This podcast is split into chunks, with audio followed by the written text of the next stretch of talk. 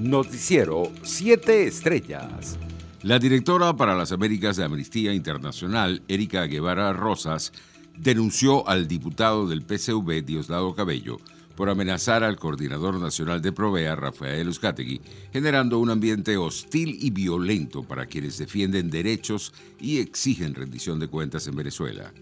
Exigimos al gobierno de Nicolás Maduro y sus voceros poner fin a los ataques, escribió la defensora de derechos humanos en su cuenta en Twitter. Por su parte, la Comisión Interamericana de Derechos Humanos amplió este miércoles las medidas cautelares a favor de 20 personas con esclerosis múltiple en Venezuela, tras considerar que sus derechos a la vida, integridad personal y salud se encuentran en una situación de gravedad en el país.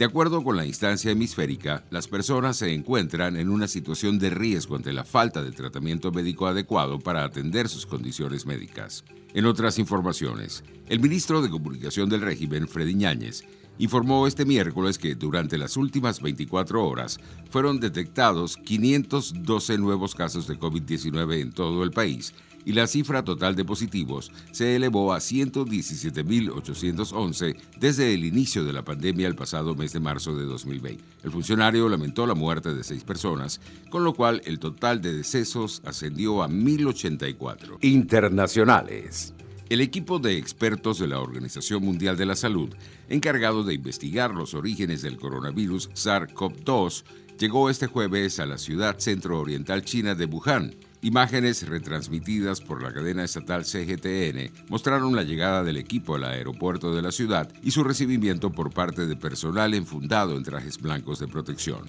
Entre tanto, los primeros pacientes de COVID-19 comenzaron a llegar este miércoles a un hospital de campaña donado por Estados Unidos e instalado en la provincia de Panamá Oeste, la segunda más azotada por el coronavirus en el país, que vive un agresivo repunte de la enfermedad y con el sistema sanitario al borde de la saturación. El hospital de campaña, que está bajo la administración de la estatal Caja del Seguro Social, se encuentra en el área de La Chorrera, aledaña a la capital panameña. En otras informaciones, la red social Snapchat anunció este miércoles que decidió suspender permanentemente la cuenta del presidente de Estados Unidos, Donald Trump, días después de que anunciara la suspensión indefinida del perfil del líder republicano tras el asalto al Capitolio por parte de sus seguidores. En aras de la seguridad pública y basándonos en sus intentos de difundir información errónea, discursos de odio e incitar a la violencia, que son claras violaciones de nuestras directrices, hemos tomado la decisión de cancelar permanentemente su cuenta,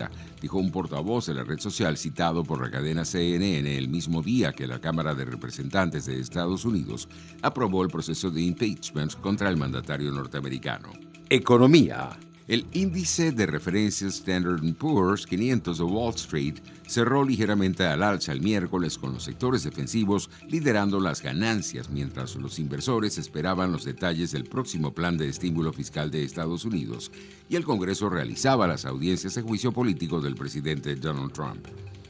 Los precios internacionales del crudo caían levemente en el inicio de la jornada de este jueves. El WTI de referencia en Estados Unidos se cotizaba en 52 dólares con 83 centavos al barril, mientras el Brent de referencia en Europa se ubicaba en 55 dólares con 91 centavos. Deportes.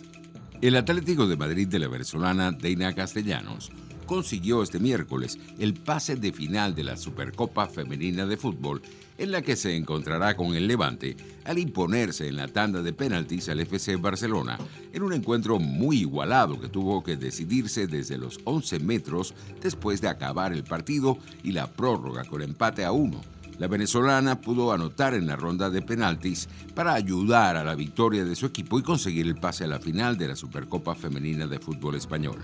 En otras noticias, Lanús goleó este miércoles por 3 a 0 a Vélez Sarsfield en la semifinal argentina de la Copa Sudamericana y se clasificó con un marcador global de 4-0 a la final, en la que espera por la definición de su rival del cruce entre Defensa y Justicia ante Coquimbo Unido. Con goles de Tomás Belmonte, Nicolás Orsini y Alexandro Bernabei, el conjunto Granate selló el pasaporte para la final del certamen continental que se disputará el próximo 23 de enero en el estadio Mario Alberto Kempes de la ciudad argentina de Córdoba. Noticiero 7 Estrellas.